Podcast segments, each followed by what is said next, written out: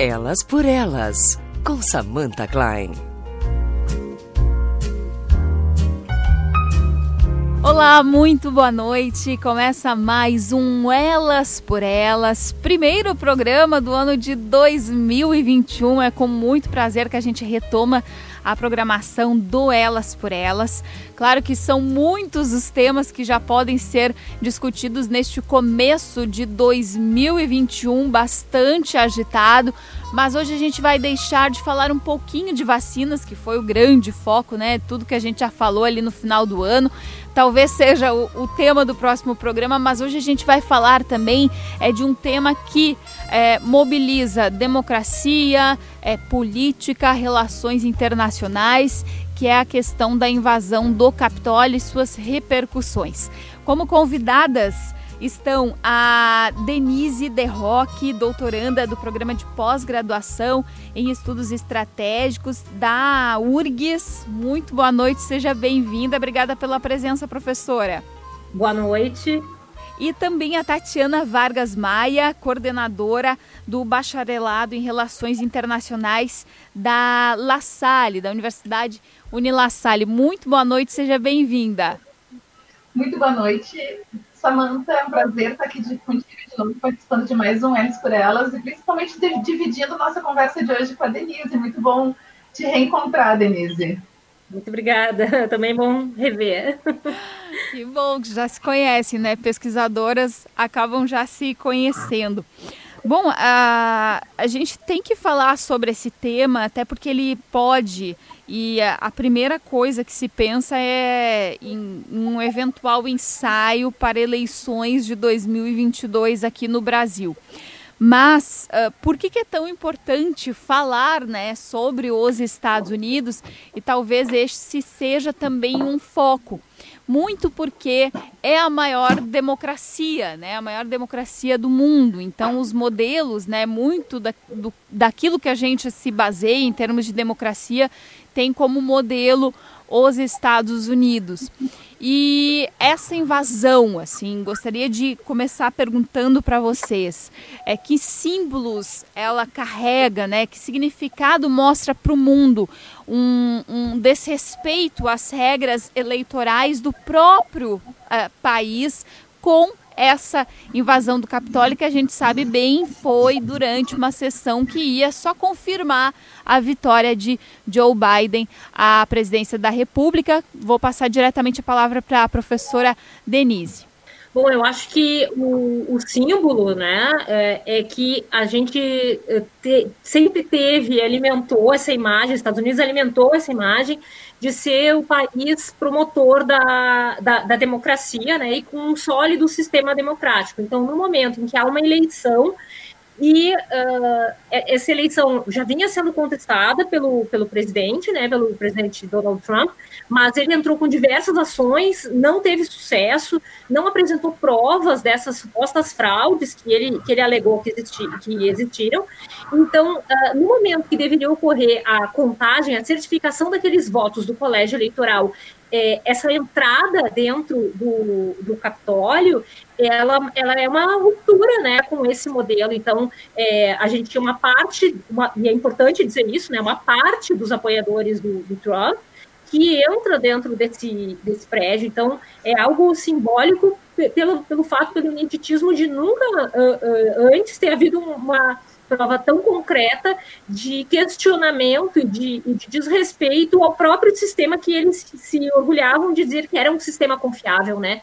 Eu não recordo, pode ser que, que no século passado tenha havido alguma, algum outro presidente que eu, que eu desconheça, mas eu acho que nenhum outro presidente questionou o próprio sistema que o elegeu desta forma, né?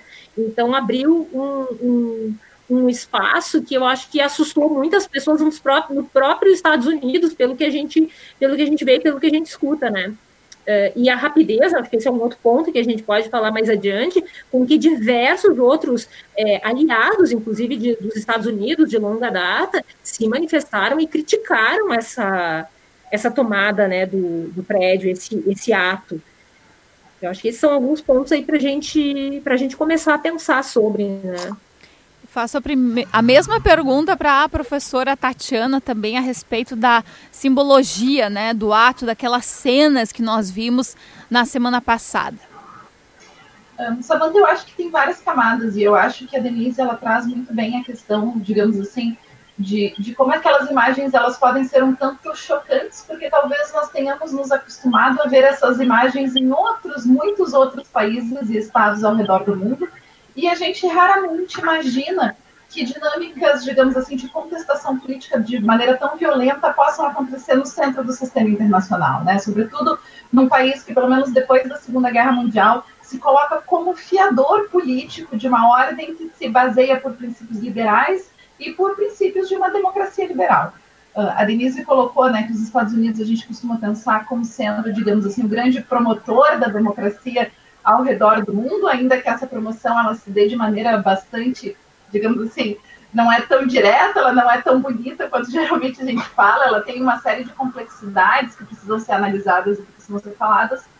Mas eu acho que essa, digamos assim, as imagens do dia 6 de janeiro, elas são tanto chocantes porque nós não nos acostumamos. A gente constrói uma imagem dos países do centro do sistema internacional, e daí dá para colocar os Estados Unidos, e dá para colocar a Europa Central, com países, sobretudo, estáveis e com democracias muito consolidadas. E a gente imagina que isso, então, nunca vai acontecer lá, porque lá parece que esses países, digamos assim, de alguma maneira, descobriram a fórmula mágica para a administração política e eles resolveram os dilemas que nós, que estamos, digamos assim, às margens do sistema, ainda estamos lidando.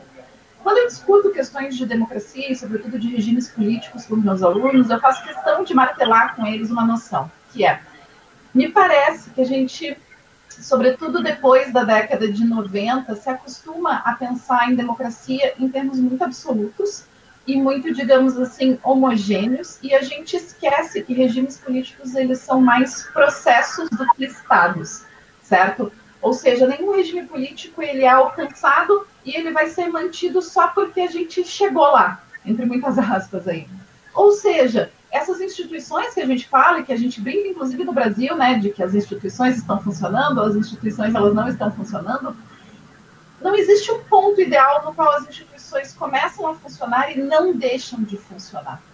E, nesse sentido, eu sempre estimulo meus alunos e as minhas alunas a pensarem mais em termos, digamos assim, de democracia e de autoritarismo, como um contínuo no qual a gente pode situar diferentes estados em diferentes momentos históricos, do que pensar em termos binários, de que ou nós somos uma democracia ou nós somos um, um regime autoritário. E o que eu percebo, sobretudo nessa segunda década do século XXI, a partir de 2011, 2012, é que a gente começa a enfrentar uma série de desafios a regimes democráticos. E isso não acontece só nos Estados Unidos, isso vai acontecer na Europa, vai acontecer em diversos países da Ásia, da América Latina e da África. E parece que existe, digamos assim, um questionamento que ele tem um caráter um pouco transnacional, global, de invalidar essas premissas que tu traz bem, né? Tu diz, ah, é a maior democracia do mundo. Eu tenho até dificuldade de falar nesses sentidos, porque eu penso na Índia, entende? A Índia também é uma democracia gigantesca.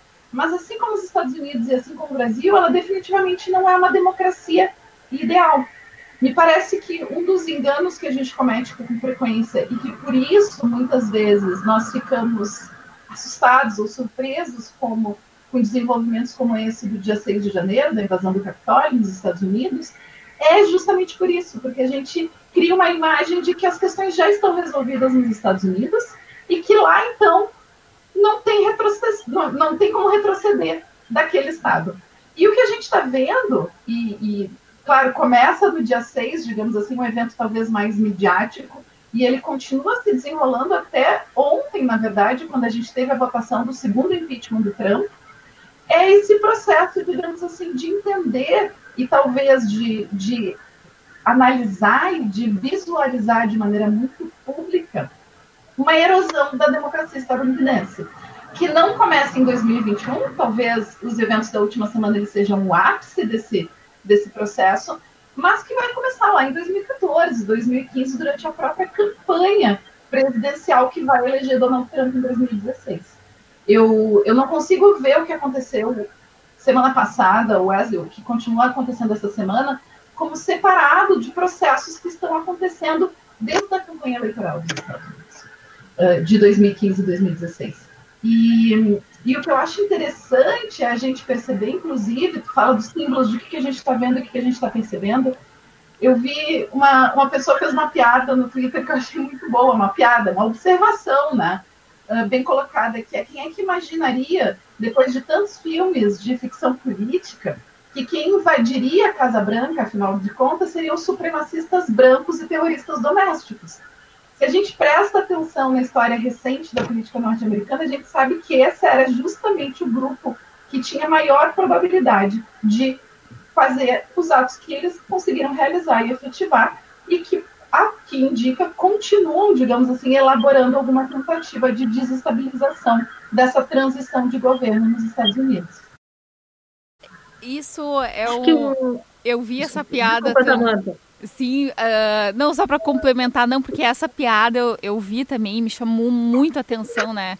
Uh, principalmente essa relação com o cinema, porque a gente sempre via aqueles símbolos, né?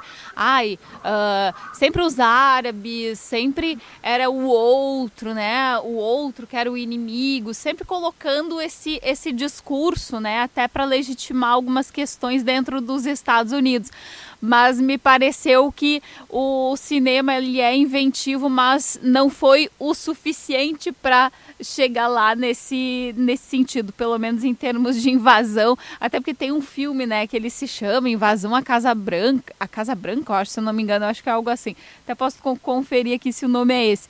Mas professora Denise, por favor. Não, eu gostaria de complementar isso que a professora Tatiana está trazendo sobre uh, isso ser o resultado de um processo que começou anteriormente, porque lá na, na eleição, o, a, esse discurso, para a gente entender o discurso, a gente tem que entender o discurso que o Trump fez lá atrás, para a gente entender o que levou um, uma, um grupo a, a apoiá-lo até este ponto, né? De e invadir o, o que é um, um dos símbolos da, da democracia que é a promessa que o Trump fez. Lá em 2018, ele fez um discurso voltado para uma parcela do eleitor, em que ele fez um, apresentou um conjunto de premissas uh, simples, né? Ele pensou isso junto com o Steve Bannon, então ele deu resposta. Aquelas pessoas que estavam frustradas, que, uh, que era uh, uma parcela da população que era uma classe média, menos educada, e que via a sua vida afetada é, isso, e talvez imaginavam um passado melhor até, né, dar uma a gente dá às vezes uma enfeitada nesse passado, ele conseguiu se comunicar com essa parte desse público. Ele juntou, na verdade, é, pessoas votaram nele por motivos diferentes. Ele conseguiu articular um discurso para atrair aquele voto mais conservador que sempre existiu e que acabava se direcionando mais para o Partido Republicano e essa e essa outra parcela. E a, e a promessa dele era trazer os empregos de volta, né? Era uh, pensar mais nos Estados Unidos, o Make America Great Again, e menos, e se envolver menos com questões internacionais, então era uma postura mais, mais isolacionista, e a questão da imigração. Então ele, ele conseguiu apresentar algo que parecia uma solução simples para um problema, que era, como parte da ideia de trazer os empregos de volta, eu vou é, combater essa, essa imigração. E esse discurso, ele funcionou. E quando a gente começa a ouvir agora algumas dessas pessoas que, é, foram, que foram participar dessa manifestação, mesmo as que ficaram do lado de fora, que não chegaram a entrar dentro do, do, do parlamento né, e depredar o, o parlamento, é, esses temas acabam aparecendo ali, né? De que uh, dando apoio ao Trump, se não for o Trump, é, vem algo muito, muito pior, né?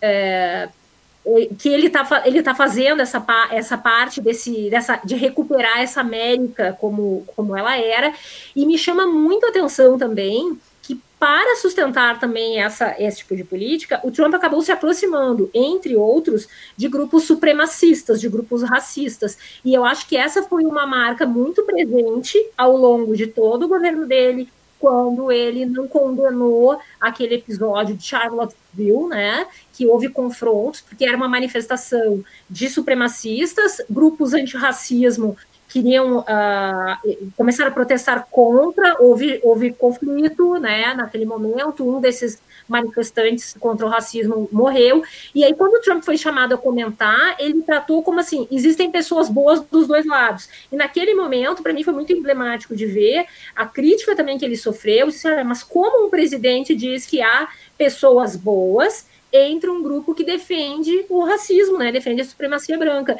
E isso depois na campanha também voltou novamente, na campanha eleitoral.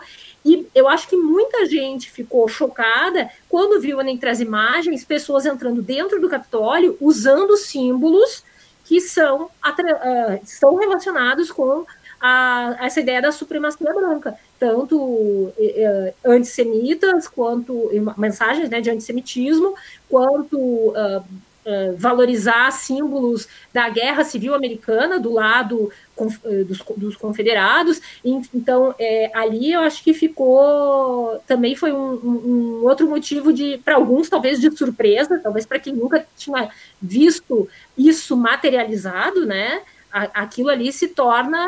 Uh, é, o desenho, é o desenho de que este grupo né, se se, se, se colou ali na, na campanha do presidente, né? E ele demorou muito, muitas vezes ele, ele teve muita dificuldade em, fazer críticas a esses grupos, né? Se recusou a fazer essas críticas. E eu acho que outro aspecto também é a gente lembrar que a democracia americana, embora ela se venda, né, tem dessa forma, como uma democracia muito boa, né, ela não é perfeita. E eu acho que essa eleição também começou a mostrar algum para tornar mais evidente para outras pessoas que talvez não estavam ainda muito conscientes disso, que ela tem problemas, que houve é, ao longo da história supressão de voto, determinados grupos não tinham acesso a, a, a, votar, né? então a participação não é igual, que esse sistema de que quem ganha os votos do, do Estado ganha o Estado todo, ele também está sujeito, né, a, às vezes, o resultado não refletir exatamente o voto popular, Tá? Então, todas essas questões acabaram ficando evidentes ao longo desse processo, principalmente depois da, da, da, da contagem de votos até esse, esse momento que a gente chegou agora, de inúmeras tentativas de questionar o resultado e do presidente, mais uma vez, sendo uh, sofrendo impeachment. Né? É, não é à toa que, inclusive, sobre esse sistema eleitoral, que ele surgiu como elitista, né, professora Denise? A a cada eleição americana tenta-se explicar como ele é, funciona, né? Como é o funcionamento desse sistema de, de votação. Aliás, na opinião de vocês, existe alguma é, possibilidade de daqui a pouco modificar esse sistema eleitoral dos Estados Unidos? Eu acho isso bem difícil, Samanta. Perdão, pode ir, Denise? algumas discussões nos Estados Unidos sobre fazer reforma, reforma eleitoral. Uhum. Tá?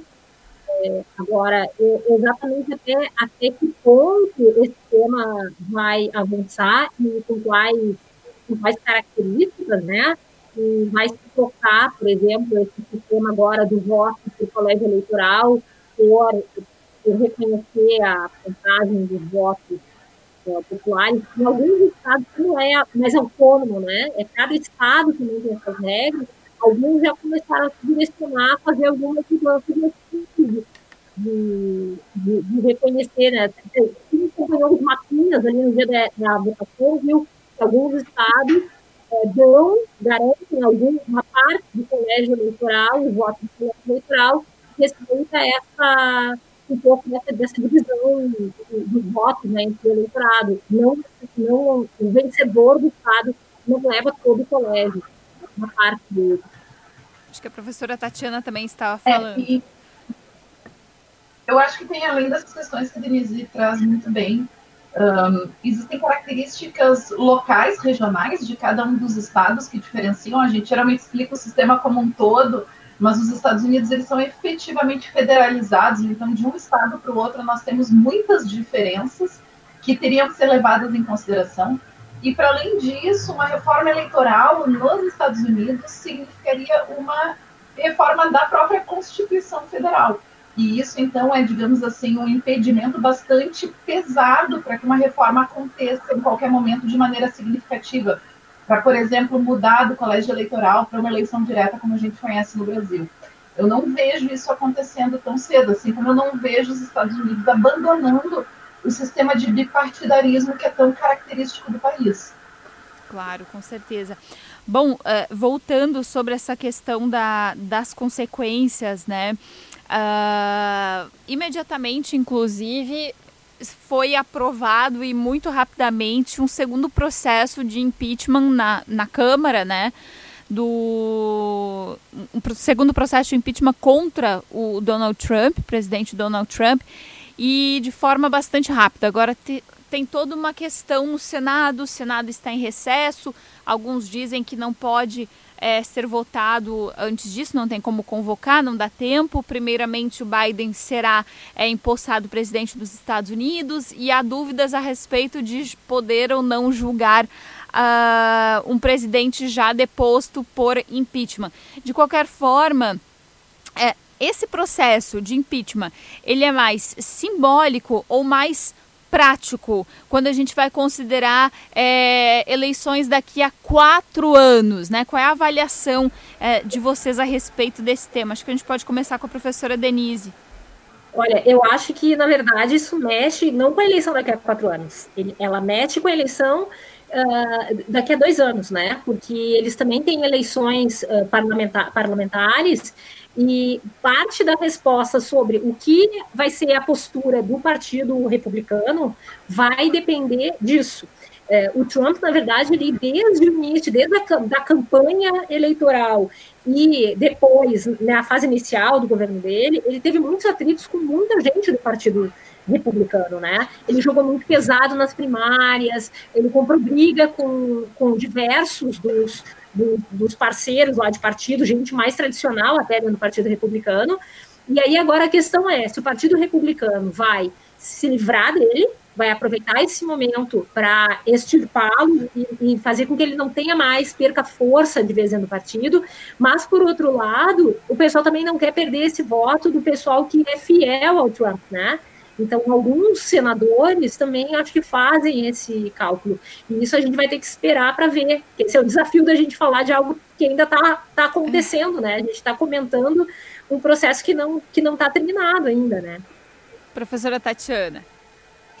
É, eu vou, eu acho que a Denise traz questões muito importantes para a gente pensar já as eleições de 2022, que seriam as midterms, né, as eleições de meio termo dos Estados Unidos. Uh, e que, assim como as eleições de midterm de 2018 foram muito importantes para sinalizar para os democratas que havia uma oportunidade, havia um espaço de mudança uh, para o executivo nacional, a gente vai ter que ficar de olho também no que acontece em 2022 nos Estados Unidos. E eu acho que a Denise traz um outro ponto muito importante, que é o Trump, ele tá, ele, ele tomou, ele sequestrou o Partido Republicano. O Partido Republicano agora, ele é o partido do Trump. É muito engraçado observar isso, porque a gente começa em 2016 achando que o Trump ele é um estrangeiro ao partido. Ele é um cara estranho, que ele é uma figura bizarra, que derrotou figuras mais consolidadas. Mas ao longo desses quatro anos, o que ele conseguiu fazer é que ele moveu a base republicana ao seu favor. De modo que a gente vê uma indecisão e talvez uma indisposição muito grande de, uh, de políticos republicanos em oferecer resistência ao Trump, temendo o que isso significa certo? Mas assim, respondendo a tua pergunta mais diretamente, Samantha, o Trump ele pode ser, digamos assim, sofrer o processo de impeachment no Senado, mesmo depois de ter saído, digamos assim, da presidência, né, depois do final do mandato dele. Mas isso traz um problema específico que é o presidente do Senado nos Estados Unidos é a vice-presidente. Então a Kamala Harris teria que conduzir esse processo. E isso significa que a gente vai ter uma mulher negra e uma mulher asiática conduzindo um processo contra uma base supremacista branca. Denise já, já relatou isso muito bem. Essa base está muitíssimo bem mobilizada e articulada. Está tão bem articulada que eu estava dando as notícias hoje ao meio-dia na CNN uh, americana e decidiram que na posse do Biden, os, o, o, que eles chamam do National Mall, que é aquele acesso para a Casa Branca, que tem toda, todos os prédios do, da, da do executivo norte-americano, do legislativo federal, vai estar bloqueado. Então a gente vai ter pouquíssimas pessoas. Eles estão, eles estão pedindo para as pessoas não comparecerem, porque eles estão com medo de uma nova incitação, de uma nova insurreição. no dia 20. Além disso, é claro, a gente pode pensar, bom, mas o que, que importa? O Trump ele já sofreu um impeachment na Câmara, ele não passou no Senado, tem um efeito moral, tem um efeito simbólico, mas para que fazer isso de novo? A verdade é que se ele sofre um impeachment pela segunda vez e esse impeachment passa pelo Senado, isso teria consequências muito interessantes para 2024 também. A primeira delas é que ele perde o direito de se recandidatar à presidência dos Estados Unidos, que é uma coisa que ele tem dito. Ele vai concorrer novamente em 2024. E com uma base tão mobilizada quanto que ele está, a gente precisa pensar que isso é uma ameaça real e imediata, assim, já que a gente está citando filmes de ação que envolvem os Estados Unidos uh, ele perderia esse direito se o impeachment fosse, uh, digamos assim, processado. Além disso, ele perde algumas outras vantagens que são interessantes. Todos os ex-presidentes americanos ganham um salário anual de 200 mil dólares, que ele perderia. Ele ganha uma verba de viagem de um milhão de dólares, que ele também perderia. E ele perderia todo o subsídio, apoio de secretariado que presidentes norte-americanos têm. Então, o impeachment, ao meu ver, seria muito importante, mas eu fico, pelas razões que a Denise bem destacou, um tanto quanto, digamos assim, cética a respeito da possibilidade dele passar.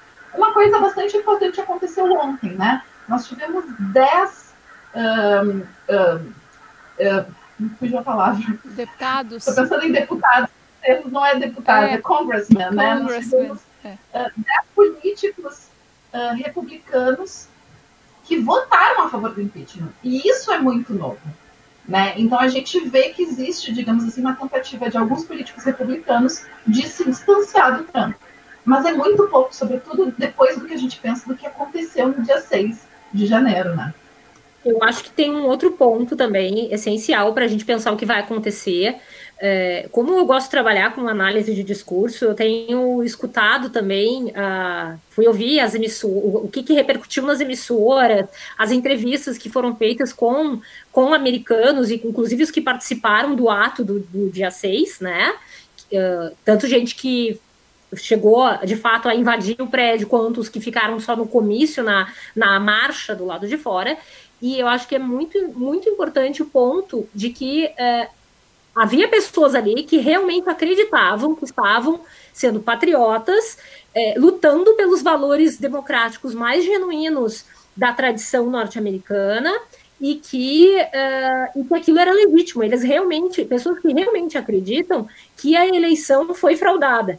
E aí, mas quando elas são questionadas sobre ah, o, o que que tu entendes é, por fraude, qual foi a fraude, onde, onde é que está, né? Qual foi a parte da, de fraude que te mobilizou? Essas pessoas não sabem explicar o que é a fraude. Então, assim, da mesma maneira como uh, que, é, que na verdade é o que aconteceu, é reflexo do que aconteceu na justiça. Então, não, não há um elemento, não tem fatos que sustentem isso. Mas esse discurso, ele essa narrativa ela colou e as pessoas acreditam nelas. Então há vários setores dentro dos Estados Unidos, gente preocupada com o que vamos fazer com pessoas que, que realmente acreditam nessa narrativa, é, que é fantasiosa.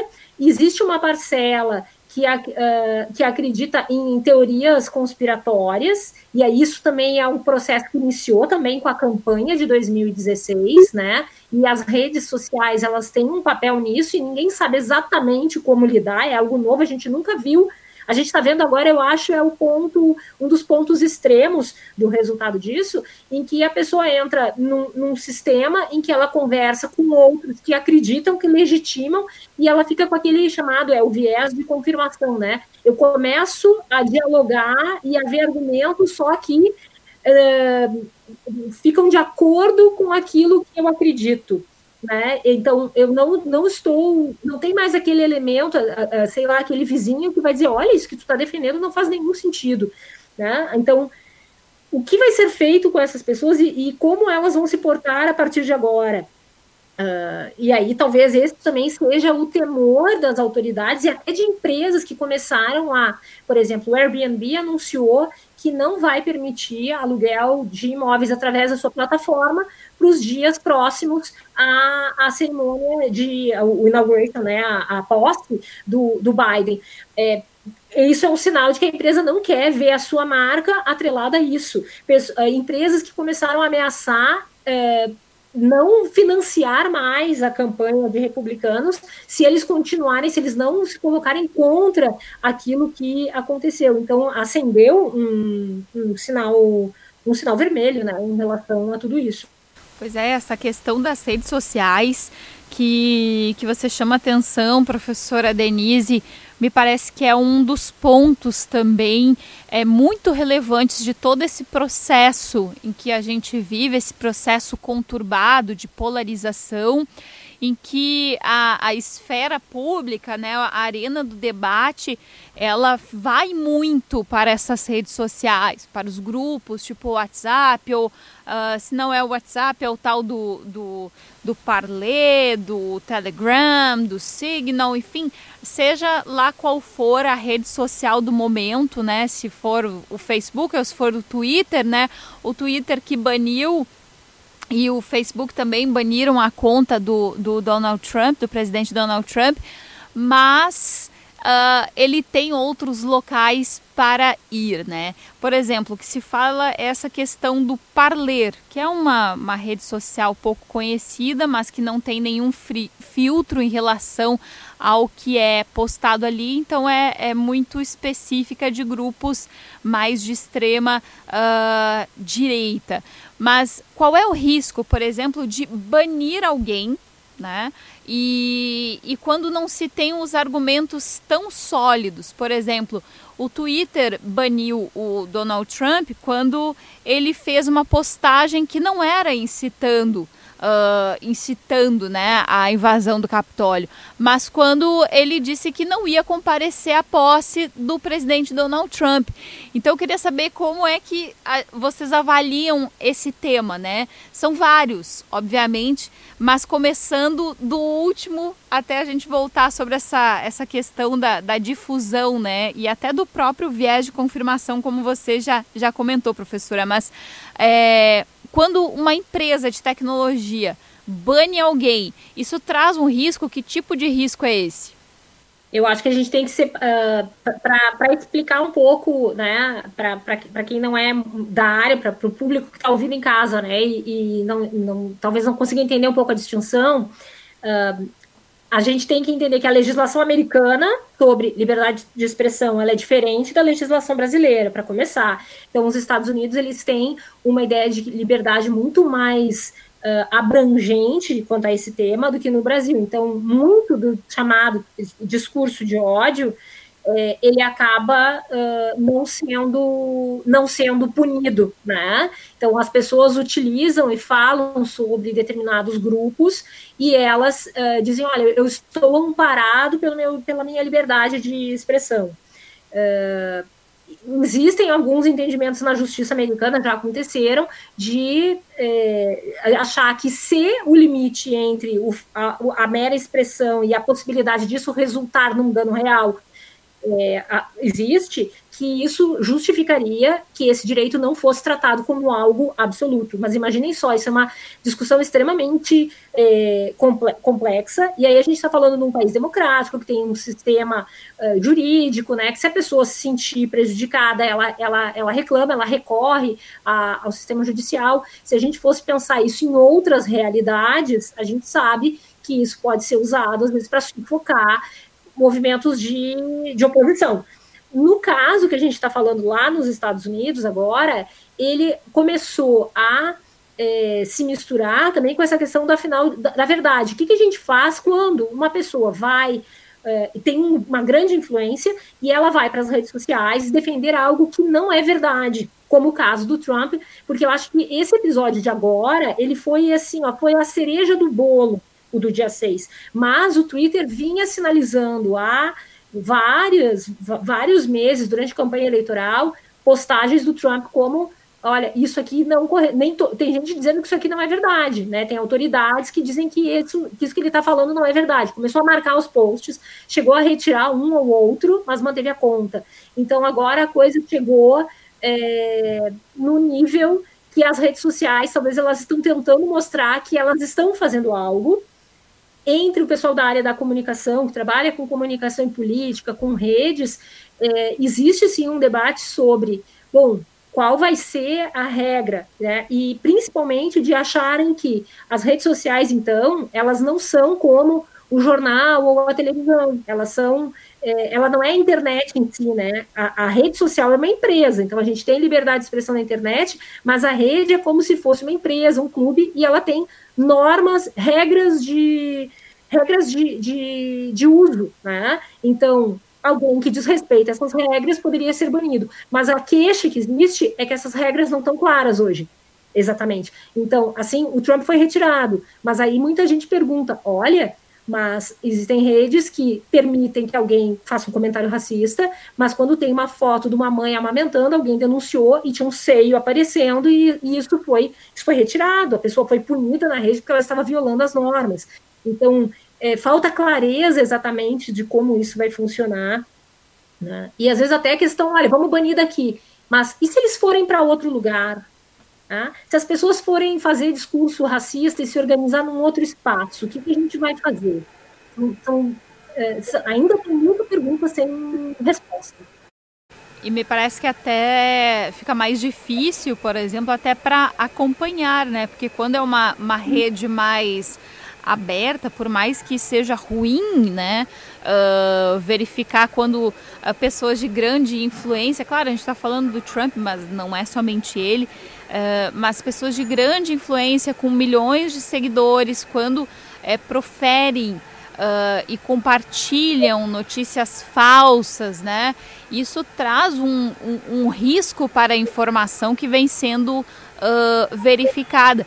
Mas ir para esses grupos mais fechados, esses clubinhos extremos, né, de extrema direita, por exemplo, tra talvez traga até uma dificuldade na, no, no acompanhamento. Não sei se a professora Tatiana quer falar também sobre esse tema.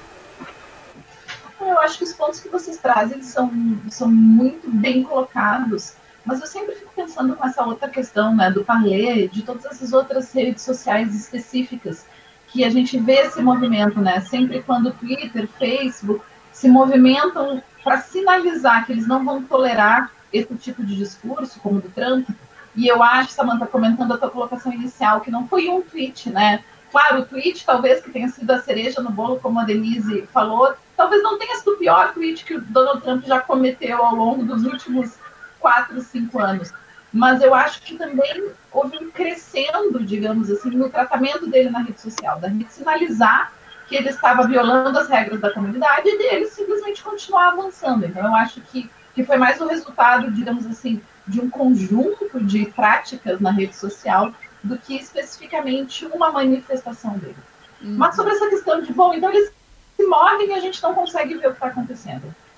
Eu acho que muitas vezes a gente esquece de pensar que essas redes sociais elas existem e elas são bem sucedidas por um motivo. Porque a gente tem poucas redes sociais que estão sendo bem sucedidas e porque geralmente parece que sempre tem uma rede social em um determinado momento que é mais sucedida. Porque muitos desses grupos que estão efetivamente engajando e atuando politicamente em redes sociais, eles querem uma audiência maior. Eles não querem falar para convertidos, eles querem converter novas pessoas, eles estão engajados em uma atividade de proselitismo político. Logo, me parece que não é muito interessante para eles se moverem. Sempre quando eu vejo esses políticos se manifestando e dizendo, então vamos para outra rede, já que estão nos censurando, vamos para lá. Eu acho que é só performance, é uma performance política de indignação, porque efetivamente eles não querem ir para outras redes. Eles querem ficar no Twitter, porque o Twitter agora é a principal rede social eles sequer estão mais no Facebook, porque ninguém está no Facebook. Entende? Então, eu acho que isso também passa a ser importante a gente pensar o uso e como nós que estamos nessas redes sociais e que não temos interesse em que discurso de ódio e de incitação à violência e fake news sejam circulados, como é que a gente pressiona essas redes para, digamos assim, fazer uma contraposição? Porque esses grupos aprenderam a trabalhar muito bem com isso. Porque é isso, né? Ah, então a gente vai para uma outra. Vamos para o Signal agora, vai todo mundo sair do WhatsApp. Vai demorar um pouco para todo mundo sair do WhatsApp, uhum. Tem, tem uma questão que a gente chama em história política, sobretudo em ciência política, que é dependência de caminho. Que é aquilo, por que, que a gente usa esse teclado que parece uma confusão? Por que, que o nosso teclado não é A, B, C, D?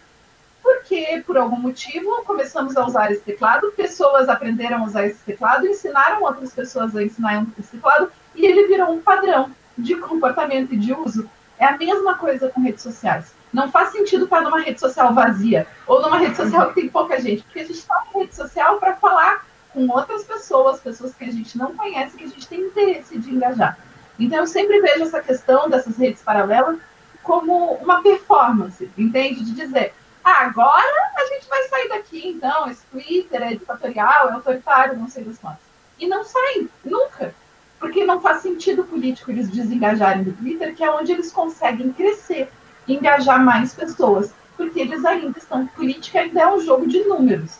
E quanto mais pessoas estiverem engajadas e ouvindo o que eles têm para dizer, melhor vai ser para eles. Tem uma outra palavra, a, vou pegar o gancho ali da questão do engajamento que a Tatiana tocou, que existe um, uma linha que a gente chama de a questão da economia da atenção. Economia da atenção quer dizer que, uh, e eu acho que foi isso que os grupos de extrema direita conseguiram fazer, né? Eles conseguiram achar uma maneira de usar as redes sociais para amplificar o debate. E eles entenderam como as redes sociais funcionam por que, que talvez também as redes uh, demoram, às vezes, a punir certas coisas. Porque ela precisa que a gente entre na rede e fique, que a gente se engaje. E normalmente isso a gente faz não pela razão, a gente faz pela emoção. Eu, eu digo que hoje, talvez quem mais possa ajudar os historiadores, cientistas políticos a explicarem o momento que a gente viveu nesses últimos anos, seja o pessoal da área da, da saúde mental, né? Os psicólogos, psicanalistas, porque tem muito de emoção ali. Então, eu acabo muitas vezes ficando mais engajado com algo que me provoca ódio, repulsa, raiva, e aí eu também acabo amplificando aquela discussão, né? olha lá, é, é, pode ver, é, olha lá, a, a influenciadora fez tal coisa, olha que coisa estúpida. Quando a gente faz isso, a gente está é, tocando no assunto que a gente não gostaria que fosse tocado. E com a política, eles conseguiram também usar um pouco desse, desse mecanismo, né? Então, também existe essa questão de que se esses grupos vão migrar para outra plataforma e se eles vão se contentar em discutir só entre, só entre si, né? sem, sem se confrontar, sem discutir, sem debater com, com ninguém, né? Não é à toa que aquele Tem um filme. Outro ponto que eu acho bem interessante a gente pensar em casos anteriores, né? Porque a gente geralmente pensa, ah, mas o que, que adianta? Então, baniu o Trump, mas ele ainda é presidente dos Estados Unidos. Claro, eu acho que o Trump é um caso diferente. Eu tô curiosa para ver o que, que vai acontecer com o Trump sendo banido do Twitter pós janeiro de 2021, ou seja, depois da transição de poder. Porque eu fico pensando muito no caso do Nilo Yiannopoulos. Vocês vão se lembrar, ele era um dos grandes articulistas da extrema-direita. Ele começou naquele site do Bannon, o Breitbart News, e ele estava muito ativo no Twitter, até que ele foi banido das redes sociais. Uh, o, o, termo técnico é deplataformizaram ele, ou seja, baniram ele de todas as plataformas que ele podia usar para se comunicar. O cara foi de ser um dos grandes articulistas da extrema-direita, que fazia uma tour pelo mundo inteiro, falando com políticos de extrema-direita no mundo inteiro, que é um dos responsáveis por articular essa extrema-direita transnacional que a gente tem hoje em dia, com a qual a gente está lidando, para ser quem? Qual foi a última vez que a gente ouviu falar do Milo Yiannopoulos? Ele sumiu. A gente sabe que ele está endividado, porque ele parou de ganhar dinheiro, então, claro, porque ele não tem mais como se comunicar com as pessoas. E ele desapareceu, ele deixou de ser uma voz relevante na política, quando ele já tinha sido uma voz que havia feito bastante estrago. Então eu acho importante considerar isso também, que não é só o Trump ser banido do Twitter e outros políticos serem banidos do Twitter, não é apenas uma questão de performance de mídia social. Talvez demore, mas quando acontece, pelo menos a evidência que a gente tem dos últimos anos é que ela tem um efeito bastante importante na capacidade de mobilização desses grupos. Interessante esses, esse, esse ponto, né? Porque é justamente isso, né, professora Tatiana? O que será que vai acontecer com o Trump ou com outras uh, lideranças é, que venham uh, ganhando cada vez mais espaço nas redes sociais, que muitas vezes surgiram muito das redes sociais também, né? Tiveram, obviamente, um certo apoio nos meios de comunicação tradicional. Muitas vezes uh, se elegeu algumas pessoas, né? Meio que começando com programas humorísticos. Isso em alguns países é bastante premente, inclusive o, o, presidente da, da Hungria, se eu não me engano, ele é ele é presidente. Da Ucrânia era Ucrânia. humorista era um ator. Da Ucrânia, e isso. até, se não me engano, fez o papel de presidente. É, é, é, é as pessoas quase transportaram a ficção para a realidade. Ai, obrigada, professora. Obrigada. Me salvou aí. Eu confundi Ucrânia com Hungria, perdão. Mas a gente vê que uh, meio que parece como uma piada e se torna depois eleito, enfim, presidente do, de, um, de um país importante ou até do maior país é, do, do, da, da superpotência, né? Do, ainda, ainda até que se até que a China venha superar os Estados Unidos, o, o, o os Estados Unidos ainda é a, a superpotência mundial. Mas esses reflexos, assim, uh, a gente não não tem uma tendência em minimizar essa, essa direita transnacional, como a professora Tatiana falou, né?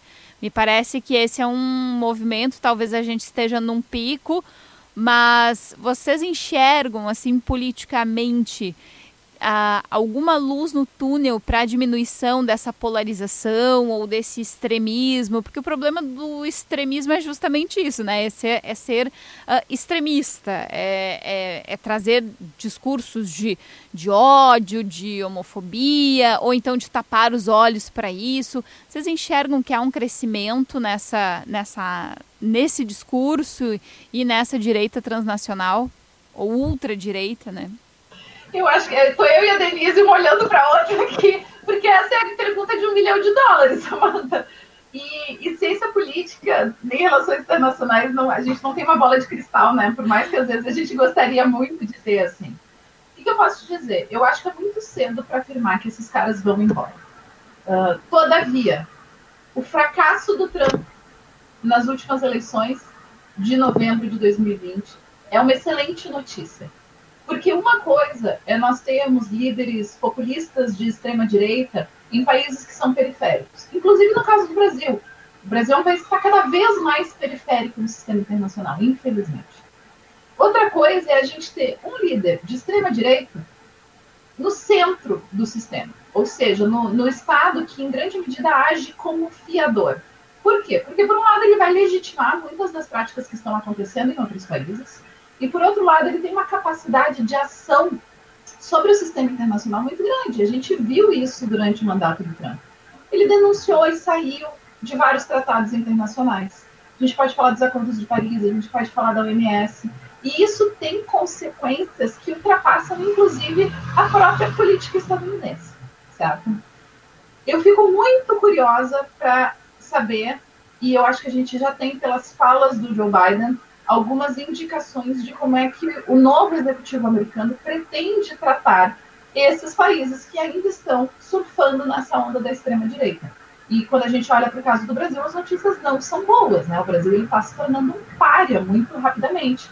Começou com Joe Biden dando, digamos assim, alguns avisos bastante energéticos contra o Brasil. Agora a gente já teve o Macron na França dizendo a mesma coisa, que não é possível comprar a soja de um país que desmata a Amazônia para plantar soja. E aí a gente começa a ver as consequências bastante materiais que ultrapassam qualquer tipo de discurso ou de ideologia que todos nós vamos sofrer, né? Uh, pela posição do Brasil nesse sentido. Mas eu também acho que as questões elas não são apenas, digamos assim, uh, uma onda internacional que nos arrebatou e que agora que ela está terminando nos Estados Unidos, que foi onde ela meio que começou, ela vai acabar no Brasil também. Porque existem condicionantes locais, nacionais, que são importantes e que devem ser levados em consideração. E isso vale não apenas para o Brasil, vale para o MODI, vale para as Filipinas com o Duterte, MODI na Índia, Filipinas no Duterte, vale para a Hungria com Orban, entende? Que é esse jogo que a gente vai fazer entre o sistema internacional e política doméstica.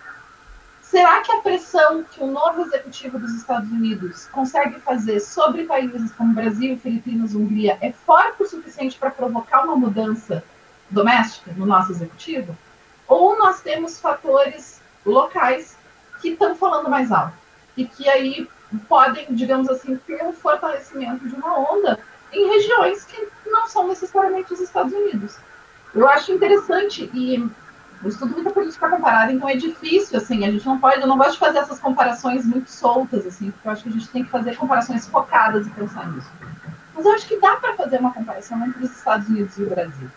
E nesse sentido, talvez a gente deveria, devesse se debruçar um pouco mais para o que aconteceu ali entre 2018 e 2020 nos Estados Unidos, para tentar entender quais são algumas das estratégias políticas, das estratégias econômicas, das estratégias sociais e culturais que permitiram uma mudança de um executivo que, a princípio, se mostrava bastante forte, até um, um ano e meio atrás.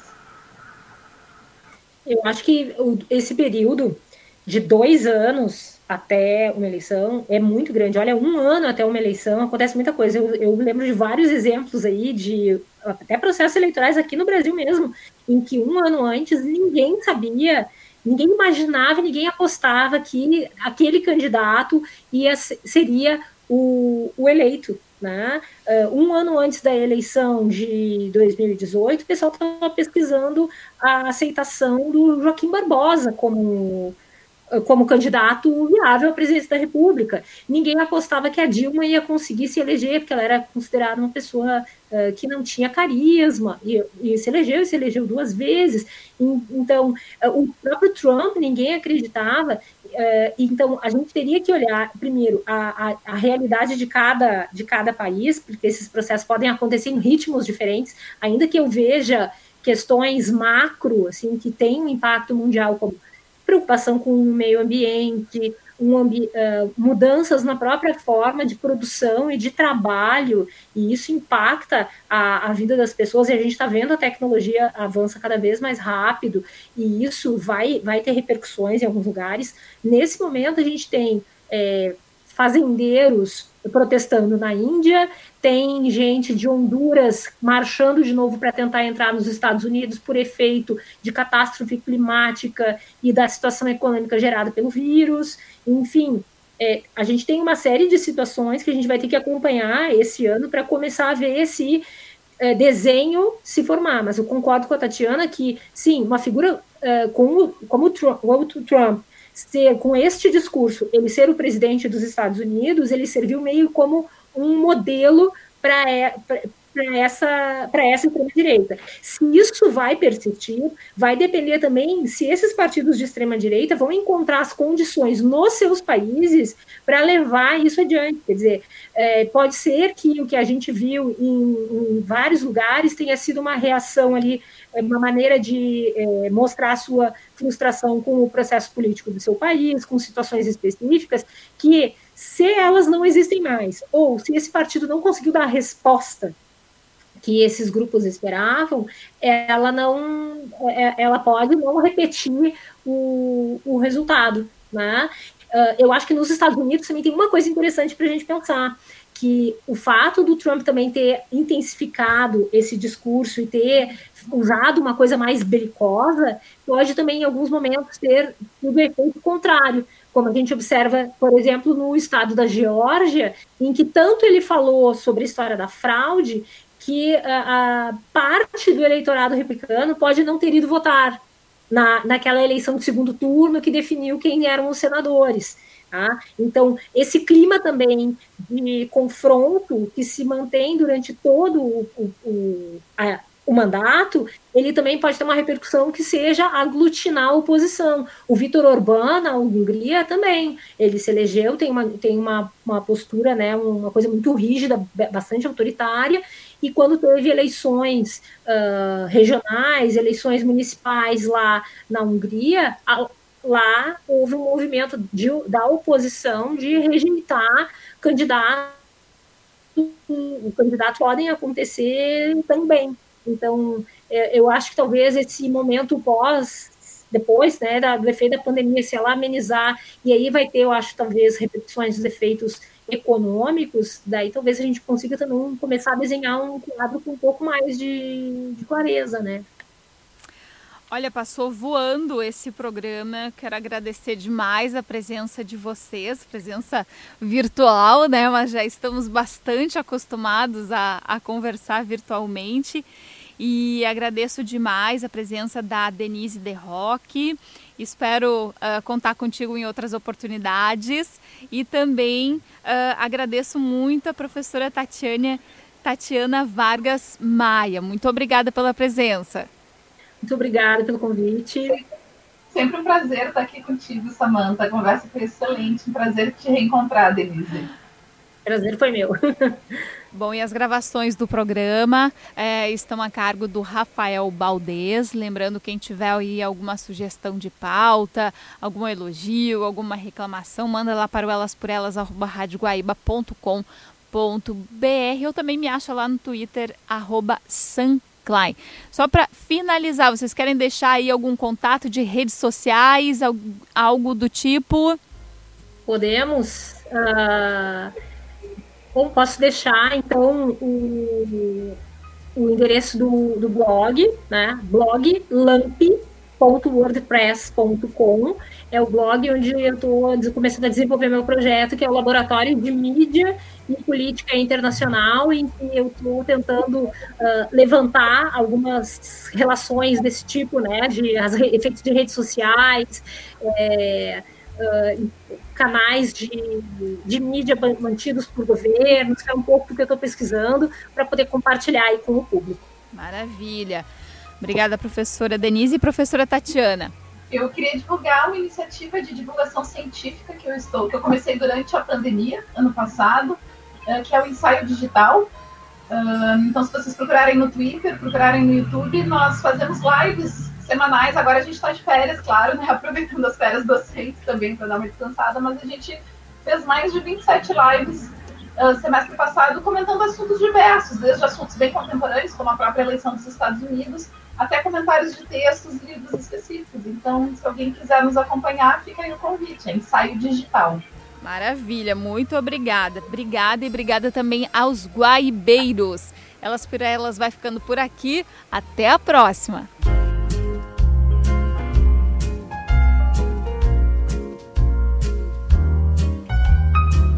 Elas por elas, com Samantha Klein.